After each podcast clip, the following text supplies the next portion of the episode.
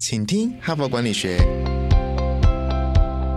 在这里，我们希望用轻松无负担的方式与你分享最新管理新知，打造属于你的哈佛 DNA。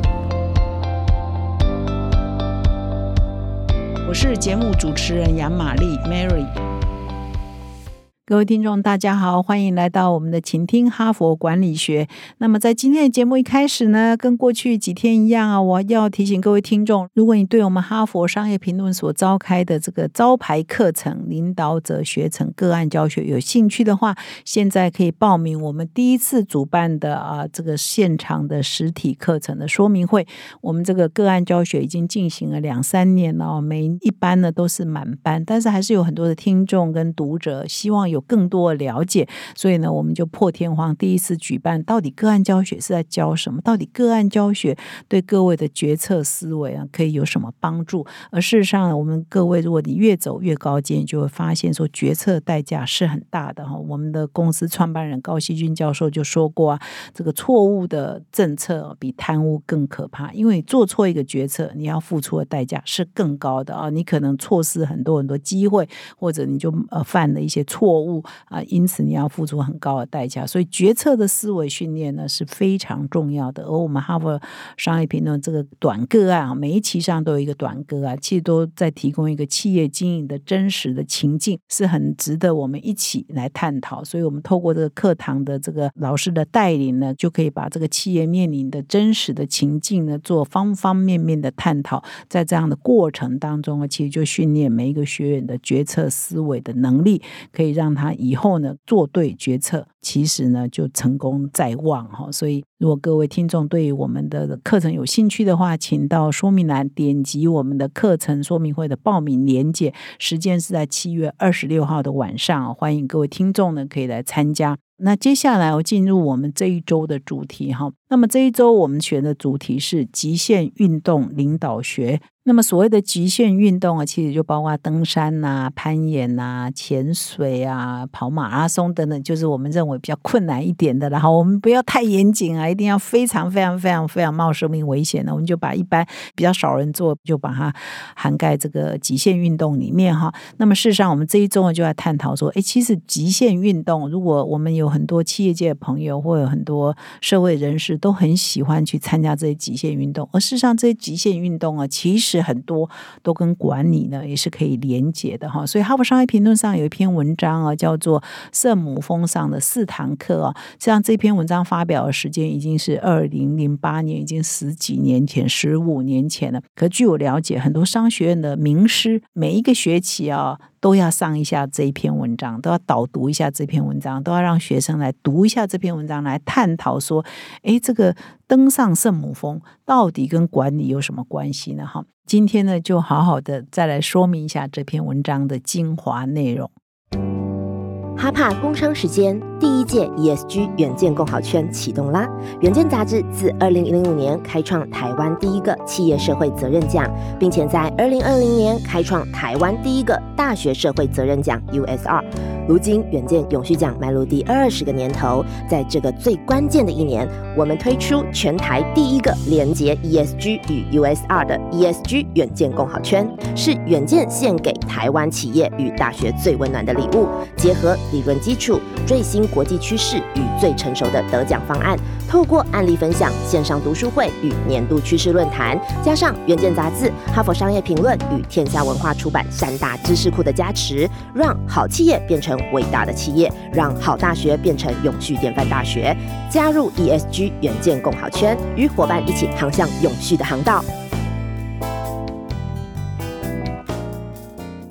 那么这一篇文章呢，叫《登上圣母峰的四堂课》哈。其实我是分两天来导读这篇文章。昨天我已经讲了上半部哈，上半部主要就讲说为什么啊这篇文章是华顿商学院的教授叫做麦克尤辛所写的。那麦克尤辛老师呢，在二零零一年第一次带这个 MBA 或 EMBA 或者是商学院的毕业校友组成的圣母峰的挑战队，第一次把商学院的课程搬到圣母峰上。他们一行人爬了圣母峰，爬了十一天啊。然后他从这个过程里头，他到底学到了什么样的管理的课程？然后他不只有爬一次哦，他事实上啊连续带团好几次哦，然后才在哈佛商业评论上发表这一篇文章，叫《圣母峰上四堂课》。那么昨天礼拜一呢，我已经分享这篇文章的前半部来说明这个背景哈，为什么麦克尤辛教授呢有这样的一个 project，他要带领呃学生去挑战圣母峰，那他怎么样行前的训练，以及到圣母峰上一定会做的几件事情啊，包括说他一定会每天中午跟晚上开这个读书讨论会，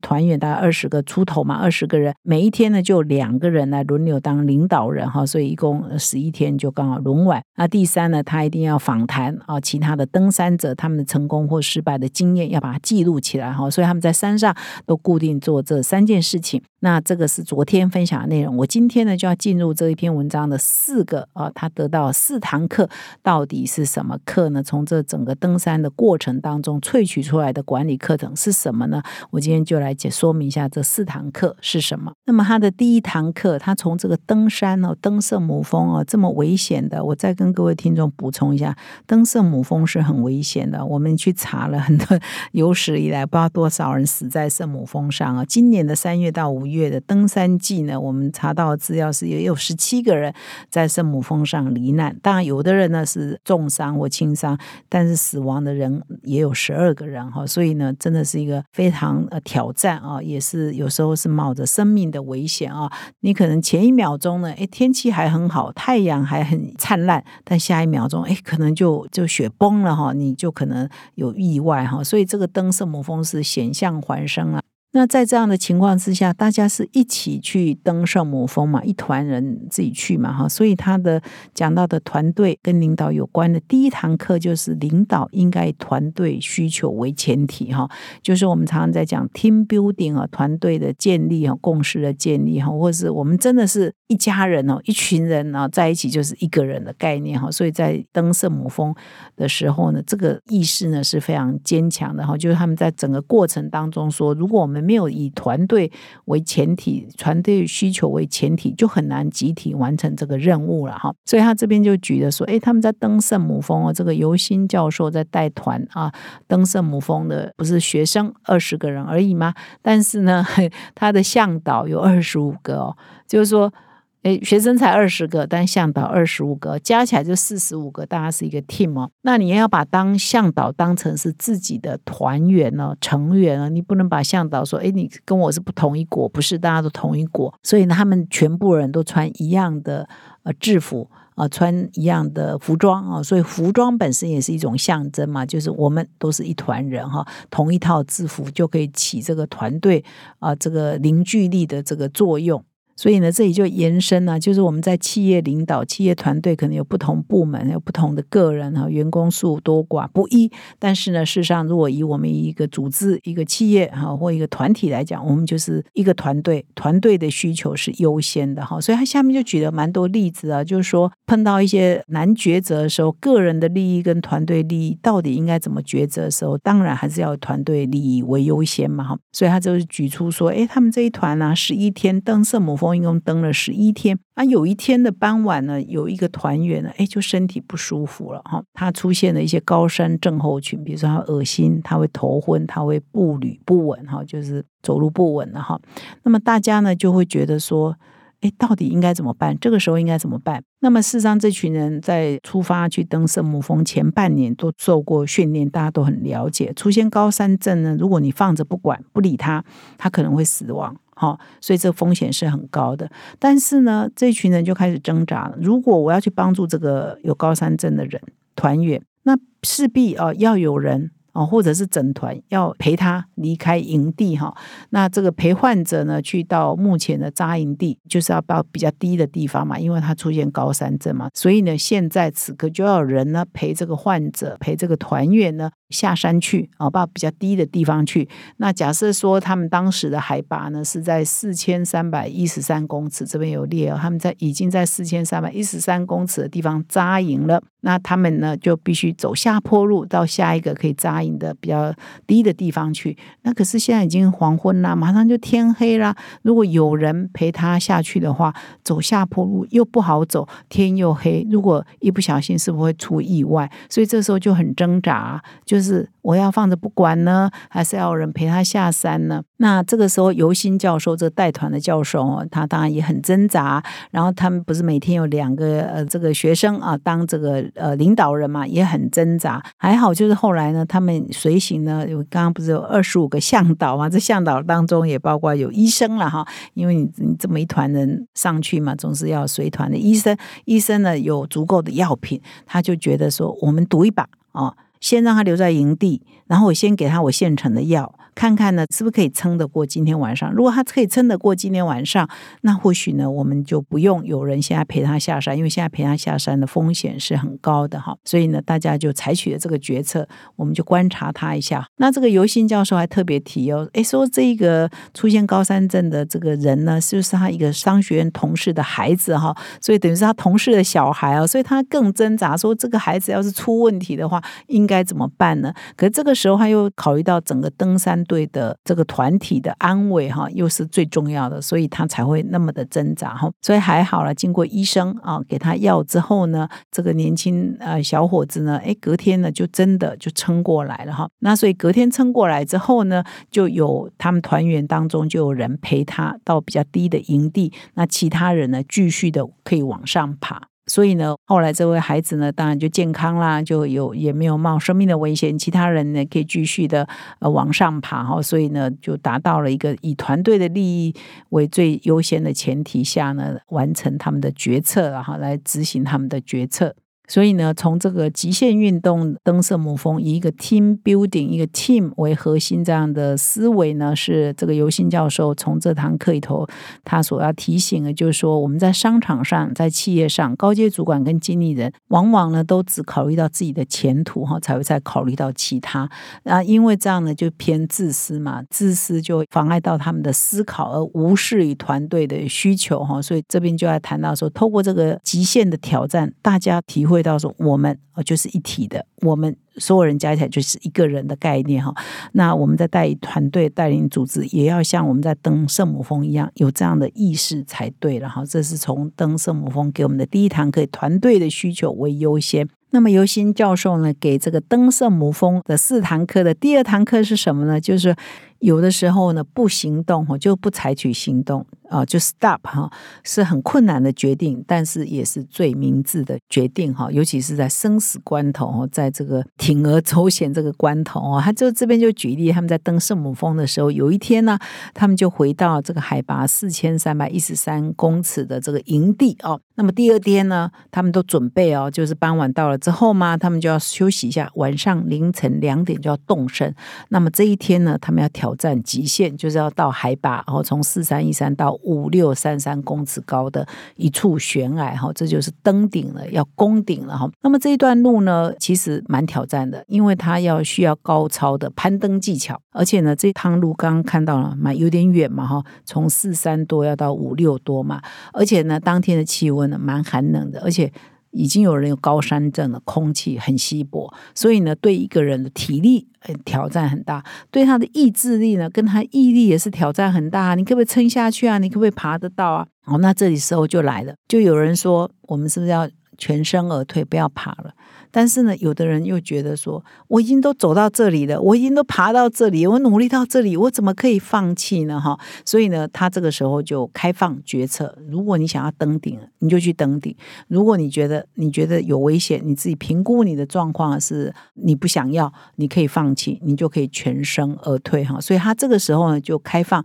两个选择。哈，就不一定说一定要。全部人都去登顶，或全部人都下山哈，所以他们就最后团队呢就分成两组，一组呢走到半途就回去了，一组呢就达到这个五六三三那一处悬崖哈。那么从这一次的决策呢，他们面临到这样的困难的决策，他们就呃尤新老师就指出啊，就是说其实有的时候不行动好比行动还要难。就是部分的这个他的学员呢，就发现说，我如果去挑战这一个，虽然可以完成我原来的梦想、跟理想、跟目标，可是我可能会付出生命的代价，会太铤而走险了。那这样子呢，你要权衡利弊得失哈，所以你这个时候不去做它，这是一个很困难的决定，可是却也是最聪明的决定，因为你就不会冒险啊。其实我昨天有分享说，呃，前不久有一个真的是很很有探险精神的探险团队哦，他们要去沉下海底三千多公尺，要去寻找当初铁达尼号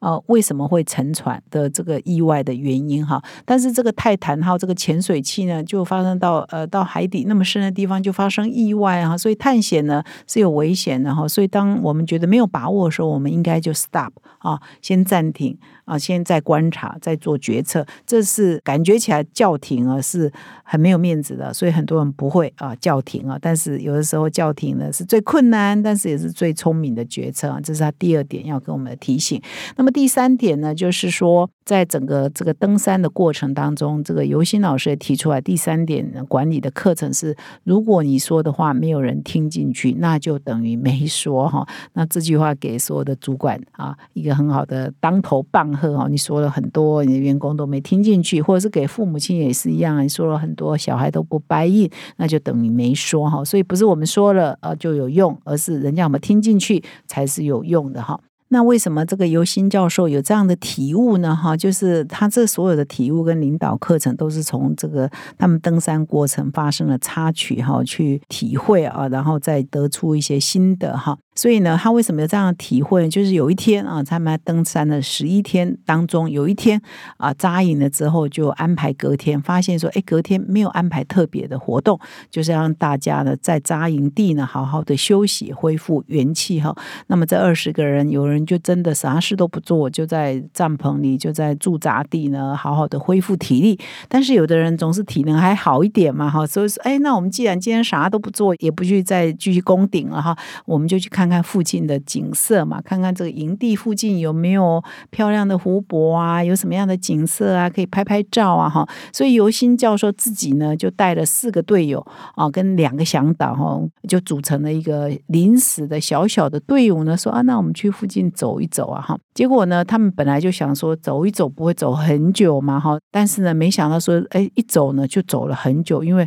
就越走呢越发现说，哎，这个比预期的难走，路不好走哈。所以呢，就是比约定的哈，他们应该是原来呢就六点要晚餐，就六点前呢就没有回到驻扎的呃地方嘛哈。这个时候其他人就很紧张啦，就这一群人到底有没有发生意外呢？他们到底到哪里去了呢？为什么晚餐时间前还没有回来呢？哈，所以呢大家就很紧张。后来呢，这个当天呢，这个领队他们每天都有轮值的队长哈，两个人又派了一群人去寻找他们哈。结果这两群人呢就在路上啊，距离。驻营地呢，三十分钟的脚程的地方就相遇了哈，相遇之后就回到了这个驻营的地方。一回来呢，哇，很多团员就很不满，就会说：你们到底去哪里呢？你们为什么要跑那么远呢？你们为什么要离开前都不给下更多的讯息呢？所以大家就会抱怨嘛，因为你让这个留在营地的人很紧张嘛，而且过了晚餐时间还没有回来哈，而且大家会担心你们的危险嘛哈。所以尤新教授就为了这件事情，他也就深刻的反省说：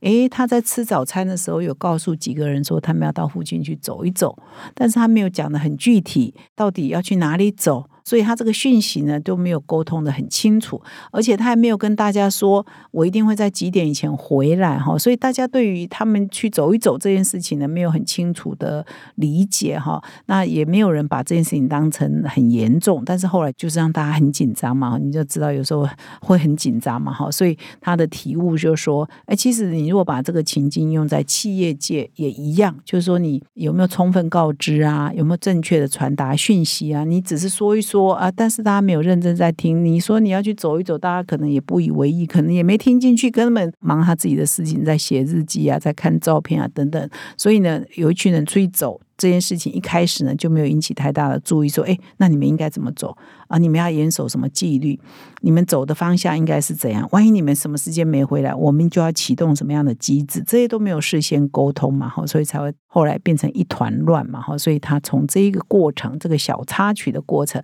他就得出一个结论说：，哎，如果你说的话都没有人听进去，那也就等于没说。就像他呃，游戏教授说，他一开始要离开营地的时候，有跟一些人讲说他要去哪里，但是他们都没有听进去，然后他们也没有充分的沟通，所以就变成到最后虚惊。一场哈，所以这也是从这个小插曲可以学到了第三门课。那么第四个呢，他这边特别提的是说，向上领导的时候，可能误以为呃做对的事是错的哈。其实啊，看了他的内文呢，我可以再稍微更正一下。我现在说一下他内文一个蛮有趣的、蛮精彩的故事啊，就是说我们有时候在团队里头，我们有一些想法，可是我们总是觉得啊，不要说算了哈，啊可能。啊，别人讲的也可能是对的啦。我我明明 sense 到有危机，我明明 sense 到有问题，但是我就没有说出来啊。那这边下面就是说，其实有时候你认为也没什么事啊，或者你觉得诶可能是对的，但是可能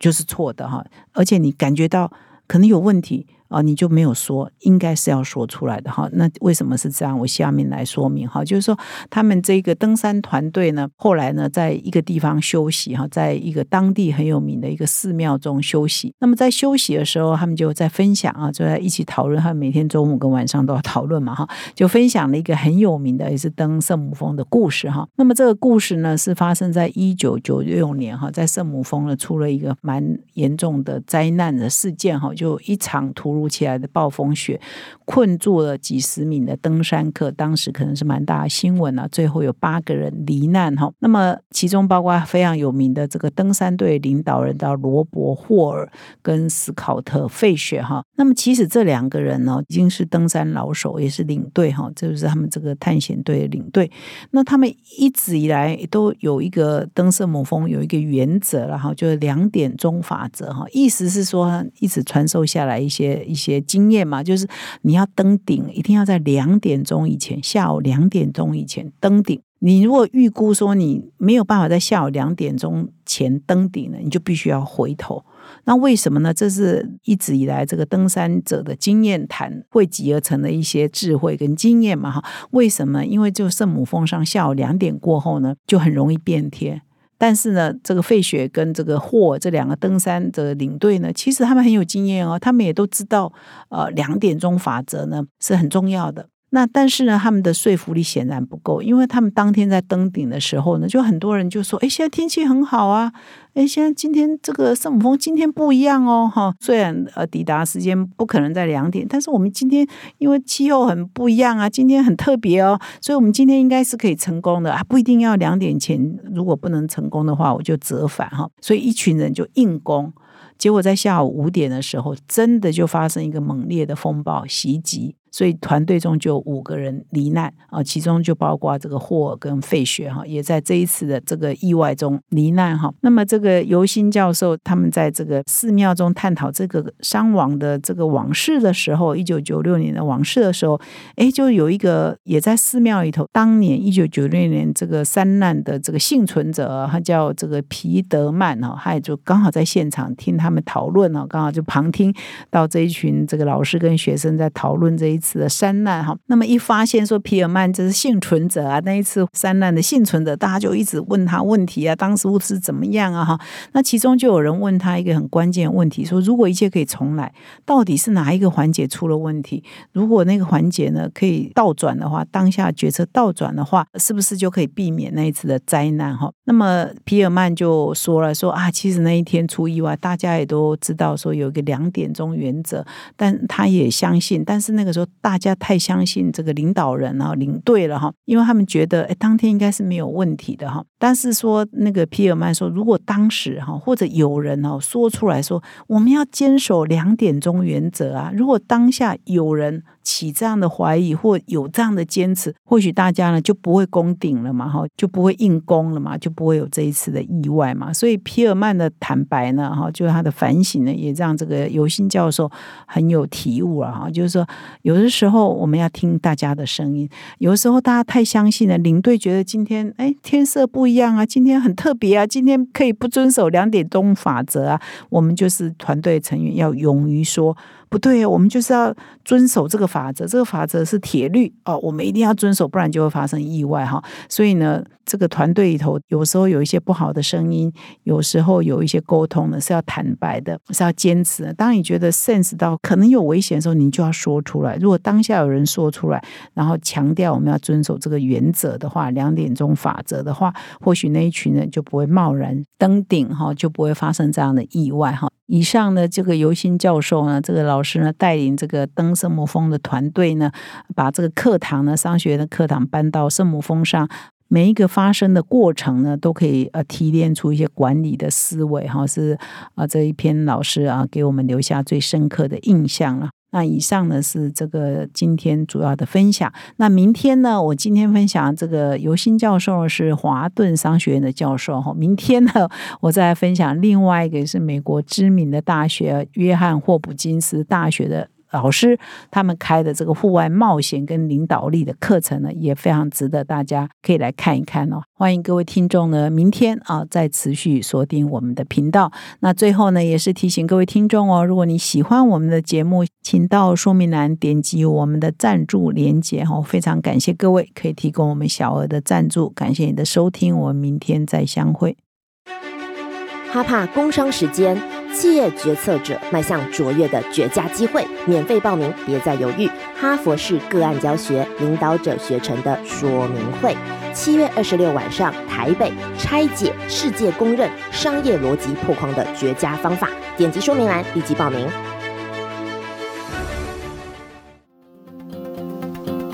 现在就注册 HBR 数位版会员，每月三篇文章免费阅读，与世界一流管理接轨。阅读更多管理大师的精彩观点，现在就开始。